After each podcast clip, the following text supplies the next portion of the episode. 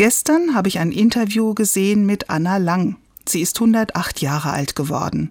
In dem Interview erzählt sie von ihrem Leben. Sie hat zwei Weltkriege und viel Leid erlebt. Die sehr schwere Arbeit am Webstuhl und zu Hause erwähnt sie immer wieder. Heute, sagt sie, wäre alles so einfach. Beim Wäschewaschen zum Beispiel. Man drückt einen Knopf und dreht den Wasserhahn auf, kein Wasser schleppen. Und dann lacht sie in die Kamera und sagt diesen Satz. Die Leute wissen gar nicht, wie gut sie es haben.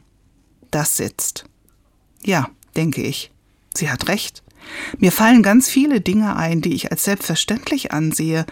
Meine Freiheit oder dass ich beim Bäcker zwischen vielen verschiedenen Brötchen auswählen kann, dass ich jetzt im Winter nicht im Kalten sitze.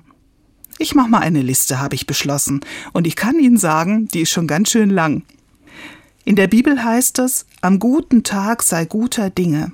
Und ich nehme mir vor, aufmerksamer durch meine Tage zu gehen, all die guten Dinge zu genießen, die ich zu oft als selbstverständlich hinnehme. Freu dich. Das ist die Botschaft, die mir von Anna Lang besonders hängen bleibt, passend zur Advents- und Weihnachtszeit.